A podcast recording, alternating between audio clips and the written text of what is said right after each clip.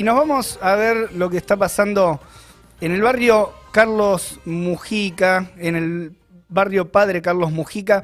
El Ministerio Público Fiscal número 11 de la ciudad, a cargo del fiscal eh, de la fiscal Valeria Masaglia, llevó este viernes pasado una orden de desalojo a las y los vecinos que luchan por vivienda en la toma del barrio 31. 16 eh, días llevan ahí. Eh, bueno, días de frío, de, lluvia, eh, niños también que, se han enfermado en esas condiciones y, un amedrentamiento sistemático de la policía también. En este marco, una amenaza eh, de que en 72 horas se tienen que retirar del predio. Eh, este predio era un basural, ¿no? Ubicado ahí en, al lado del padre del barrio Padre Carlos Mujica y los vecinos convocan a organizaciones solidarias para una reunión hoy a las 10 de la mañana, empezó hace un rato, eh, mientras lanzan una campaña por tierra y vivienda. Estamos ahí con el móvil con Lucho desde el lugar, con Lucho y con Javi. Buenos días. Hola, buenos días, Leo. ¿Cómo están por ahí? ¿Todo bien? Bien, todo, tranquilo, Lucho. ¿Cómo está la situación ahí? Bueno, te contamos, como decías recién, eh, la Fiscalía número 11 del Gobierno de la Ciudad, a cargo de la, de la fiscal Valeria Masaglia, los intimó desde el viernes, eh, em, planteándoles que hay una orden de desalojo desde 72 horas a partir de ese día. Te corrijo al dato que dabas, porque nos contaban las vecinas que son 25 días los que llevan acá ocupando este lugar, que sí, como bien decías recién, era un basural un predio completamente abandonado, eh, sin ninguna proyección de, hacer ninguna obra ni nada, y es por eso que los vecinos, ante la necesidad de una falta de vivienda, la falta de trabajo, eh, los arrojó a que, bueno, intenten construir sus casitas acá. Para eso estamos con Zaida, con Delia, que son vecinas del barrio, que bueno, que nos van a contar cuál es la situación. Empezamos con vos, Delia, contanos, bueno, ¿les llegó el viernes la orden de desalojo? ¿Cómo, cómo se están arreglando ustedes para llevar adelante esta situación y bueno, y después de esta, de esta amenaza, ¿cómo piensan seguir la pelea? Y bueno, vamos a seguir hasta la última consecuencia, este, porque llegamos de la primera vez, eh, soy mamá de nueve chicos, la bebé se me enfermó, acá estamos lluvia, frío y la seguimos peleando. Y acá estamos porque realmente necesitamos que el gobierno los escuche y sobre todo que le dé, sea, no pedimos que lo dé, que lo dé un terreno o una vivienda. Nosotros lo vamos a pagar, no queremos que lo dé. Esto era un basural, usaban gente para robar, qué cosa no hacía. Ahora que nosotros se metemos, entonces ya lo quieren venir a desalojar. Aparte están los policías que cada rato lo están eh, presionando a nosotros, o sea, nosotros no vamos a no vamos a bajar los brazos, vamos a seguir adelante hasta la última consecuencia. El viernes vinieron porque supuestamente lo querían hacer un censo. Ninguno de nosotros hicimos el censo porque aparte de hacer los censos es lo mismo que lo iban a sacar. Es como que ya está dándole los datos para hacerte una demanda penal, supuestamente lo contaron. Bueno, y acá con las compañeras somos todos, somos 100 familias que estamos acá, todas con chicos, la mayoría de los chicos están enfermos y la seguimos peleando. Lo único que pedimos es que lo apoyen. Necesitamos una vivienda digna o un terreno para poder dejarlo a los chicos. Yo hace cuatro años que la estoy peleando para ver si es que me daba una vivienda y hasta el día de hoy no tengo solución. Y vos vas a buscar un alquiler, no te alquilan por la mayoría de chicos que tenés. ¿Me entendés? Y yo tengo dos nenes discapacitados, no uno, dos. Sufro violencia de género y aparte, sea, nadie me da una mano, ¿me entendés? Yo soy cartonera y así me rebuco la vida, cartoneando y con los planes que yo tengo. No quiero, no quiero que me den un suicidio porque ya lo estoy cobrando. El día de mañana, ¿qué le puedo dar a mi hijo? Un alquiler, ya tengo 43 años, ya soy una persona grande. No le puedo dejar a mi hijo un alquiler.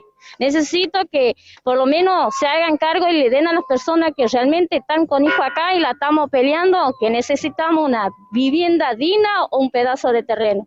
Porque es el día de mañana, si Dios me cierra los ojos, eso es lo que le quiero dejar a mi hijo, un terreno. Que diga, esto es mío. Y gracias por venir, chicos. Saida, contanos, bueno, ustedes vienen haciendo el reclamo, como decían, hace 25 días que están ocupando este lugar, no les han dado respuesta del gobierno, solo la intimación a desalojarlo. Sí, hola, eh, sí, estamos ya acá casi un mes, acá en la toma containera. Este previo estaba muy abandonado desde 2015 o años atrás, que no se hizo nada. Y nosotras somos un grupo de mujeres que atravesamos con violencia de género. eh, muchas de nosotras escapando de, los, de nuestros agresores, no teniendo a dónde ir, y encontramos este previo abandonado y empezamos a limpiar y estuvimos con nuestros hijos ahí armando una lona o debajo de una chapa, pero algunas veces también los policías no nos dejaban eh, pasar la comida o colchón o alguna frazada. Y ante el frío estamos tratando de hacer ollas populares entre nosotras porque nosotras somos muy unidas y, tratamos de ayudarnos porque los pobres somos los más solidarios. Nuestro reclamo es decirle al gobierno de la ciudad que se haga cargo que luchamos por un derecho que garantice la Constitución, derecho a una vivienda digna. Si bien todos los fondos se fueron a salud, la salud no es solamente eh, a la ausencia de la enfermedad, también es derecho a una vivienda, a, a un trabajo, porque la mayoría estamos desempleados, tenemos trabajos precarios, fuimos desempleados, derecho a la educación, a la salud para nuestros niños, que son el presente, el futuro de este país. Si el presente es así, el futuro, ¿qué nos espera? Entonces, venimos acá a pedirles la solidaridad de todos los vecinos, que esto no quede impune. Nosotros estamos casi un mes y ahora la policía se acerca como a intimidarnos. Eh, el viernes recibimos una carta que en 72 horas posiblemente tengamos una intimidación de desalojo y a ellos no les importan los niños, la familia, gentes mayores, discapacitados. Nuestro reclamo es justo, queremos una, una habitacional definitiva, no queremos un subsidio, no queremos planes, no queremos bonos, porque estamos cansadas de que nos ignoren por el subsidio, por el bonito. Nosotros peleamos por un trabajo y una vivienda digna y y garantice también a nuestros chicos a un futuro. ¿Qué le dicen desde el gobierno cuando ustedes hacen las denuncias, sobre todo por la violencia de género que vienen padeciendo? Este, y además ante la, situación que atraviesan, hay un montón de niños, muchas son mujeres que sostienen a esos niños, son sostén de hogar, o sea, ¿qué, qué respuestas le dan, además de, de la intimación a desalojarlo y que se vayan en 72 horas? Sí, las denuncias están, nosotras denunciamos la violencia de género, pero el sistema este acompañar que ofrecen de, para las mujeres en situación de violencia está colapsado. A veces dan subsidios de acompañar a gente que realmente no está pasando, pero está todo colapsado, no encontramos respuestas. Llamamos a la línea 144 que es atención a la mujer y siempre está ocupado o, no abastece, no no llegan a nosotros, el Estado no llega donde tiene que estar y exigimos esa respuesta. Acá hay delegados, acá en el barrio 31, hay delegados que trabajan para el gobierno de la ciudad, para la secretaría, nos dieron la espalda, nos negaron comida de los comedores, porque son órdenes de arriba que no nos den comida a las mujeres de la toma. Le niegan un plato de comida a un niño, no puede ser, Dios mío, ¿Qué nos espera un futuro? Nuestros hijos van a ser, no sé qué esperan. Nosotros perdimos familiares en esta pandemia, perdimos, estamos destrozados, devastadas. Perdimos familiares, fueron desempleados estando internados con COVID, los despidieron, no les importó ningún protocolo de nada. Y acá estamos asistiendo a familiares también con con esta pandemia y no hay ningún protocolo para nosotros. Somos también parte, en parte cayeron también algunos inquilinos desalojados porque nosotros inquilinos no figuramos en la urbanización. Hay un protocolo nominal que presentó la Secretaría. Los inquilinos nos van a dar una patada en el orto y vamos a salir de acá. Benefician más al sector privado, al McDonald's. ¿Para qué queremos un McDonald's en la Villa 31 si no llegamos a fin de mes? Peor vamos a tener para un McDonald's. Nuestros hijos ahí queriendo, nos piden y no tenemos ni un peso. Queremos trabajo y una, una tierra para vivir. Ustedes hoy hicieron una convocatoria para que se acerquen las organizaciones, están recibiendo mucha solidaridad. ¿Querés contarnos, Alicia, quiénes, quiénes los acompañan en esta pelea por vivienda y trabajo? Sí, nosotros eh, el viernes que recibimos la, como la orden de, desalojo, eh, convocamos para hoy, a las 10 de la mañana, que vinieran todas las organizaciones, como que todas, no todas las organizaciones, no, para. Bueno, no, eso lo, les preguntaba quiénes eran eh, los que los estaban acompañando en esta lucha por vivienda, por trabajo y por todas las necesidades que tienen ustedes, sobre todo este, por, por las denuncias que vienen haciendo de violencia de género y que ustedes son mujeres solas que se están sosteniendo acá. Sí, hoy hicimos una carta también a, a organizaciones públicas que vean lo que está pasando y también hicimos un videito para la prensa para que vean, se acerquen cómo la policía reprime a estas familias que, que reclamamos por un derecho justo, que es una tierra y un trabajo, educación y salud.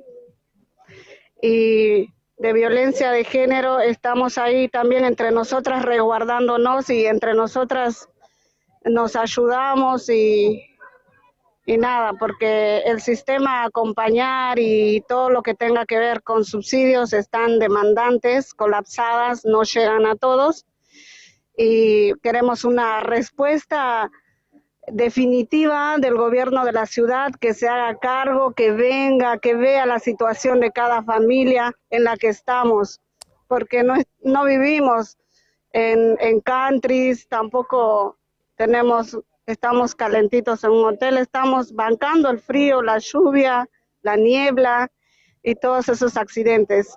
Ayer también se accidentó una nena acá y le pasó, la atropelló un auto. Y, eso, estamos pasando muchas consecuencias y hay gente también que ya proyectó su vivienda, un niño ilusionado con que va a tener su habitación para estudiar, para traer a su hermana del hospital y ponerla ahí, como que ya proyectaron un futuro. Y ahora vienen a sacarnos ese pensamiento. Y le pedimos que al gobierno está en sus manos nuestras vidas. Y si quieren sumar accidentes, muertos en el COVID, estamos acá encomendando en sus manos al gobierno, al Estado, al gobierno de la ciudad y a la CISU. Que nos den una respuesta. Sí, Leo, decime. Sí, eh, bueno, ahí vemos las imágenes eh, mientras entrevistas ahí a las, a las compañeras que están eh, resistiendo ahí en el predio. Hay movimientos respecto de, de la amenaza de desalojo, eh, por un lado, y después estaban convocando ahí a los sectores que fueron llegando, ¿no? Para, para la Exacto. reunión esta de solidaridad.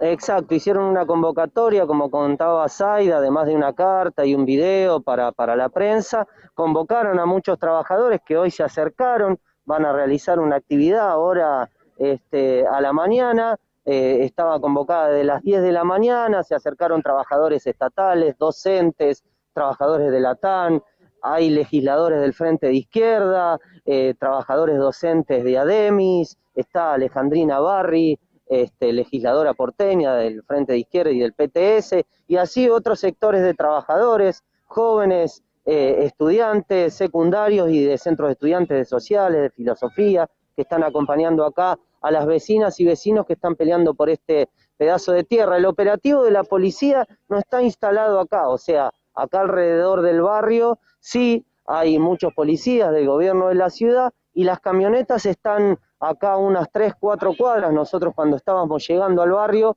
pudimos ver que había cuatro camionetas de asalto, un carro hidrante, que bueno, que están ahí el, el, las 72 horas del desalojo, como planteaban las vecinas, se cumpliría el miércoles, ¿no es cierto? Eh, pero bueno, evidentemente la intimidación y la presencia de la policía acá es para ir buscando que Claro. los vecinos se vayan por sí solos y no defiendan esta, esta posibilidad de, ¿no? de que el gobierno les dé respuesta, de que atienda todas las necesidades que tienen. Es por eso que se van a mantener eh, resistiendo y peleando acá por un pedazo de tierra para poder vivir, trabajo digno como planteaban y que se resuelvan muchas de las necesidades que tienen. Nosotros desde la izquierda diario vamos a seguir reflejando a lo largo de toda la jornada e iremos manteniendo este, las novedades de lo que vaya surgiendo en estos días. Dale, Lucho, quedamos en contacto entonces, ahí a la espera también de cómo se desarrolla la situación, ahí en el barrio Padre Carlos Mujica, la Villa 31. Un abrazo. Hasta luego, un abrazo para ustedes ahí.